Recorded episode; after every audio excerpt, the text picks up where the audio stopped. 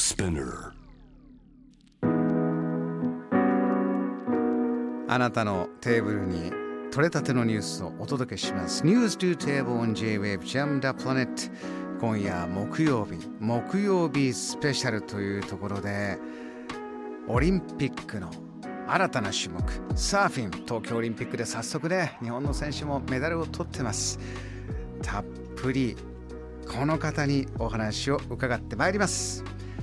サーフィンの経験は40年以上。自身もロングボードのプロでありロングボードのみならずツインフィンやクワッドなどのショートボードも乗りこなすサーファー。2018年4月からは一般社団法人日本プロサーフィン連盟 JPSA の理事長を務めています。細川哲夫さんです。こんばんは。こんばんは。よろしくお願いします。よろしくお願いいたします。細川さん。はい。私40年以上相当小さい頃から始めてたんですねって先ほどねちょっと本番前おっしゃったらはい。いやいやとはい。15歳ぐらいからなので、今の人たちに比べれば、まあちょっと遅い方ぐらいですね。だパッと見てね、はい細川さん見ておゴーゴーって思う人いないんですよ55ということですよねそうです。これがですから海の男っていうのは今も海のおそばにお住まいそうですね。ずーっともうあれですか？ご飯食べる歯磨く波に乗るということですか？まあ現役のその時はそんぐらいでしたけど、さすがに今はそこまでは。はい。現役大体こう年齢的になるんですか？ちょっと波に乗るペースがもうそんな毎日なくなるなっていうのはそうですね。やっぱりあの試合ツアーを回らなくなると、やっぱり減ってきますね。あのサーフィンのそういう競技選手生命って大体何歳から何歳なんですか？いやもうそれはその選手個々でやっぱりモチベーションがなくなった時点で引退していく方が多いんでモチベーション続く限りまあ50以上でも続けてやってる人いますからね。はい細川さんはどういう気持ちでサーフィン始めてどういうモチベーションで続けてということだったんです？サーフィン始めたきっかけはうんそうですね。あまりいいものじゃなく やはり時代が時代昭和の時代だったので。まあその頃暴走族になってるか サーフィンやってるかみたいなそんな感じであればサーフィンやってるがモテるんじゃないかなぐらいなそんなスタートだったんですけど、えはい、始めたらやっぱりのめり込んだということですよね。えこのはい。ちょっとアウトロー、まあ、僕もギリギリね例えば僕バンドマンですけど、はい。バンド始めるのってちょっとそういうまだムードでした、全然あのなんていうかな誰もがやれる感じじゃないっていうか、はい。ライブハウス行くんでもちょっと頑張って病じゃん着てくとかそんな時でしたけど、はい。サーフィンももっと、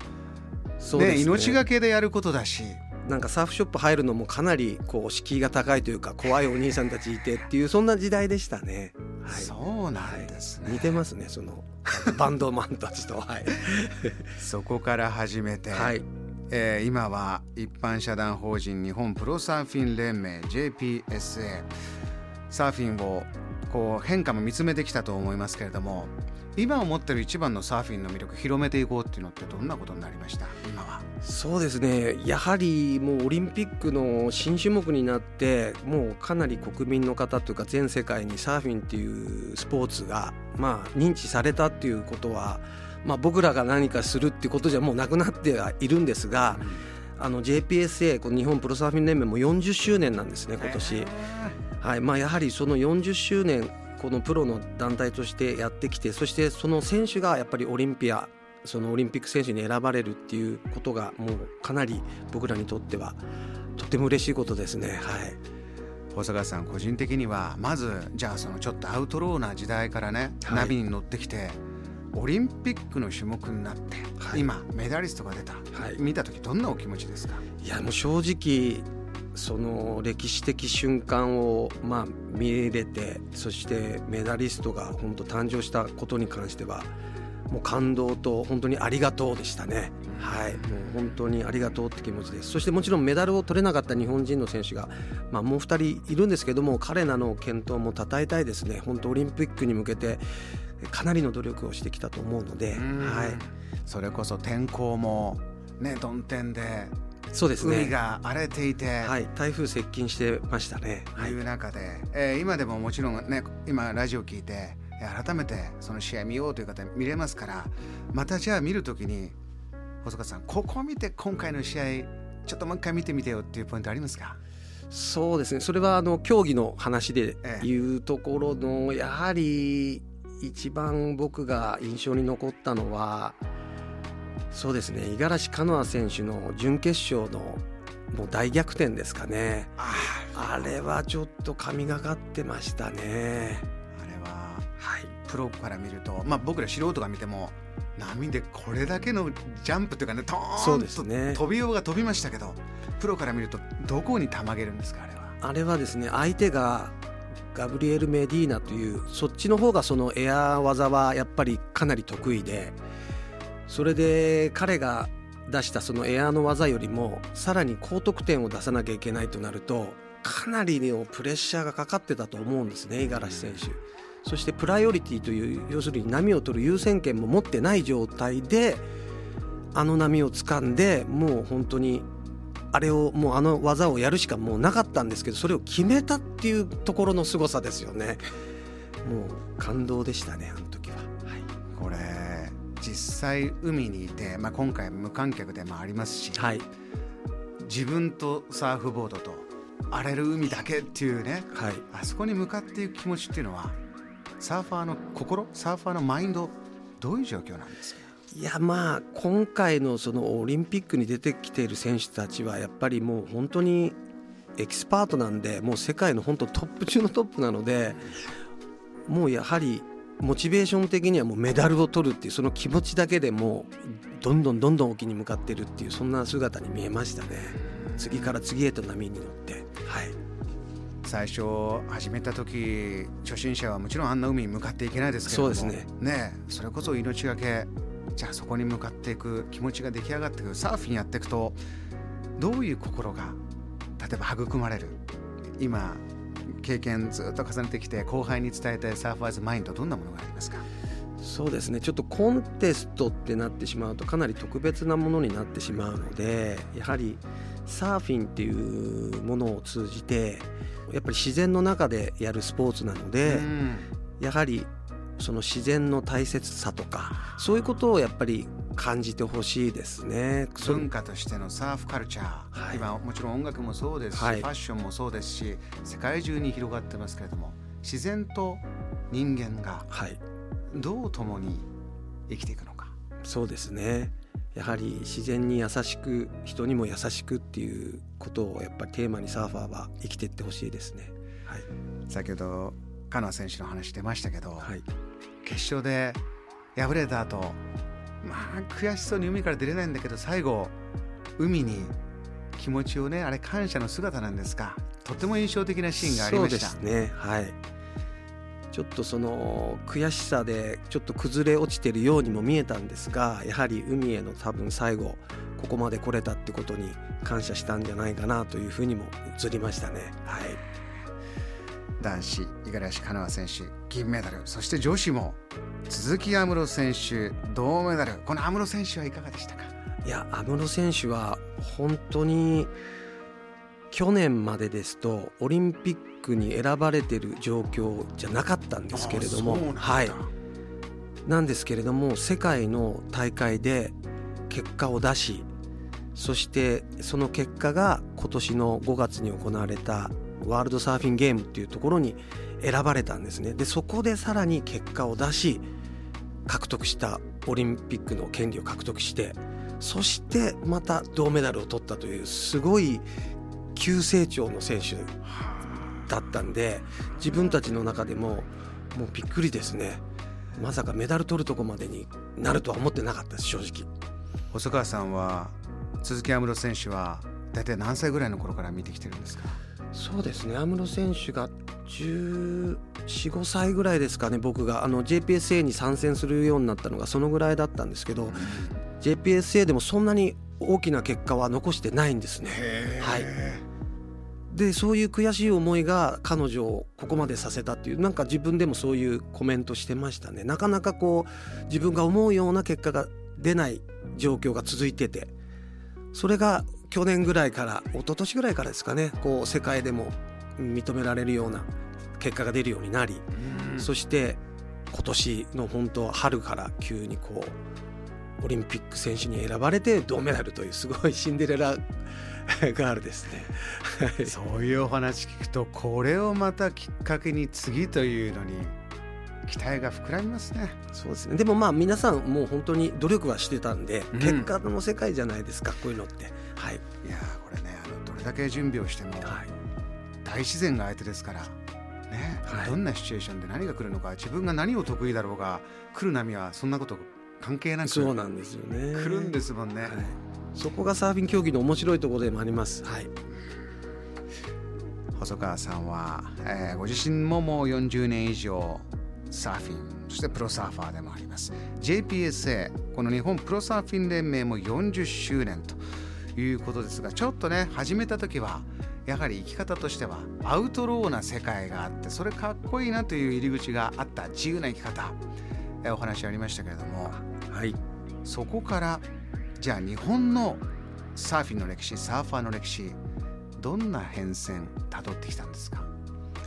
そうですね。JPSA は基本的にはプロのコンテストをやる組織なので基本的には毎年毎年 JPSA のグランドチャンピオンを選出するっていうことに毎年毎年ツアーを組んでやっているっていうことなんですけど、まあ、そこに紐づいてやはり選手たちが世界で活躍するようになりそしてオリンピック競技として決まりそしてオリンピック選手に選ばれメダルを取るっていうざっくり言っちゃうと本当そんな感じなんですけども、まあ当初まずオリンピック種目になること自体考えられなかったのでそれがまさかサーフィンがオリンピックの種目になるなんて本当そその頃は想像つかなかったですね。細川さんの気持ちのそのまさかっていうのはどういう距離があったんですか？自分がやってるサーフィンとオリンピックっていう国際スポーツイベントと。だいぶ距離が離れてた。もともとサーフィンっていうのはそれこそオリンピックの水泳のメダリストのデューク・カハナモクさんっていうハワイの方が金メダル取られた時に、まあ、サーフィンっていうこういうものがあるっていうのを確か世界に広めた方なんですけれども。でサーフィンというもの自体はこうあったんですがサーフィンから生まれてきた新たなスポーツとして例えばウィンドサーフィンとかそっちのが先にオリンピック種目とかになっていったのでまあサーフィンはやっぱり種目として難しいんじゃないかなって思ってたんです。オリンピックの種目としては、ええ、そういうふうに考えていたんですけれどもなのでそれこそブリスベンって決まりましたけど何年か前にオーストラリアのオリンピックシドニーオリンピックでしたっけ、はい、あの時に選ばれるんじゃないかなと正直思ってたんです。サーフィンが、はい、あのサーフィン大国なのでオーストラリアが、そこでも選ばれずでブラジルももうサーフィン大国になってそこでも選ばれてない時点でまあやっぱないかなっていうふうには思ってたのが、まさかの東京オリンピックでっていうのは想像もしてなかったです。正直。それこそ今回の大会、まあ、日本のキッズも、はい、よしプロになりたいっていうのを意識する人も増えると思うんですけどこのプロサーファーって、はい、じゃあどうなるのか？どう育てようと思ってこういう仕組み先ほどおっしゃった仕組みを作ってきたのか？そうですね。あの海外とかですとプロとかアマとか関係なくエントリーできてで賞金が出る大会に出て賞金を稼いだらもうプロっていう形でややってる感じの世界の方が多いんですけど日本はしっかりとその公認っていうものを与えるってことでプロになるためには今のシステムですとアマチュアの人たちがまず戦ってその中の上位何名かがプロの本戦のラウンドに入ってきてそして規定のラウンドっていうのがあるんですけど例えばラウンド3とかまで勝ち上がればプロの公認とかあとはトータルスコアで、えー、何点以上でプロの公認を与えるとかっていうことをあの JPSA はしてます。はいあのそういうの仕組みも細川さんもねできる前からサーフィンしてますけども、はい、こういうことで、えー、一番、まあ、日本のサーファーに、えー、育てて身につけてほしい部分っていうのはポイントどこなんですか？そうですね。まあプロサーファーになったからといってサーフィンだけしてればいいみたいな考え方してる選手多いんですけどもちろんサーフィンはもちろんしなければ結果出さなければいけないからそれは当然なんですけれども、まあ、それ以外にプロサーファーとしての、うん、その立ち振る舞いだとか、うん。そうそういうことも含めてちょっと考えてほしいというか、はい、あのサーフカルチャー海の文化から社会にいろいろ発信する方って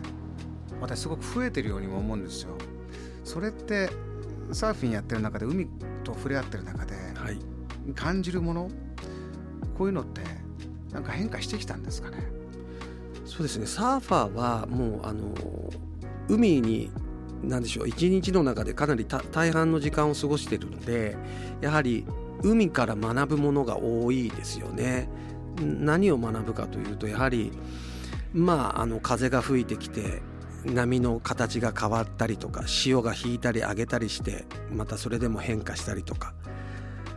まあ、要するに自然の中で遊ばせてもらってるというかっていうことをやっぱり自然に感じてくるんですよね。そうすると彼らはなんかやっぱり自然を大切にしていかなきゃいけない環境をやっぱり次の世代にもいい状態で渡していかなきゃいけないみたいなことを自然にこう考えるようになってくるんですよね。誰も教えてはいないんですけど自分たちで感じてそれをやっぱこう伝えていったりもしくはあのサーフィンやってる人たちは感じたり。うん、細川さんも若い時まあ15歳からサーフィンして先輩にこんな言葉もらったとか、えー、まあ後輩にこんなこと言ったとかパッと思い出すものあります？そうですね。サーフィンに出会えてよかっただろうって言われたのはありますね。ああそうだなと。サーフィン知らなかったらじゃあどんな人生を送ってたのかなっていうそういうことは感じたことありますね。言われてなんか印象に残ってますねサーフィンに出会えて、はい、自分の人生今豊かだなよかったなって思いになる。まあそうですね。はい。まあサーフィンに出会えて共通の仲間とやはり日々海のことを話したりまあ本当そうですね。そういう部分で心的には豊かですね。海の中で話す内容とかもみんなやっぱり先輩方も60過ぎた人たちもサーフィンはやっぱり体にもいいし心にもいいよねなんていう先輩もいましたしね、はい、これ今社会と海いろんな環境問題を通じてもそうですけれども、えー、どんどんどんどん世界中で課題問題の方がニュースではクローズアップされてきてますけれども、はい、えー、じゃあ海洋プラスチックの問題、はい、えー、そしてまあ海温の上昇とかね気候変動にもこうじゃ海流がどうなってる海の生態系がどうだこういうのをニュースに触れててお感じな細川さんどんなふうにお考えになってるんですか？そうですね。自分たちはやっぱり日々その海に自分たちのそのホームブレイクで海の変化を感じる。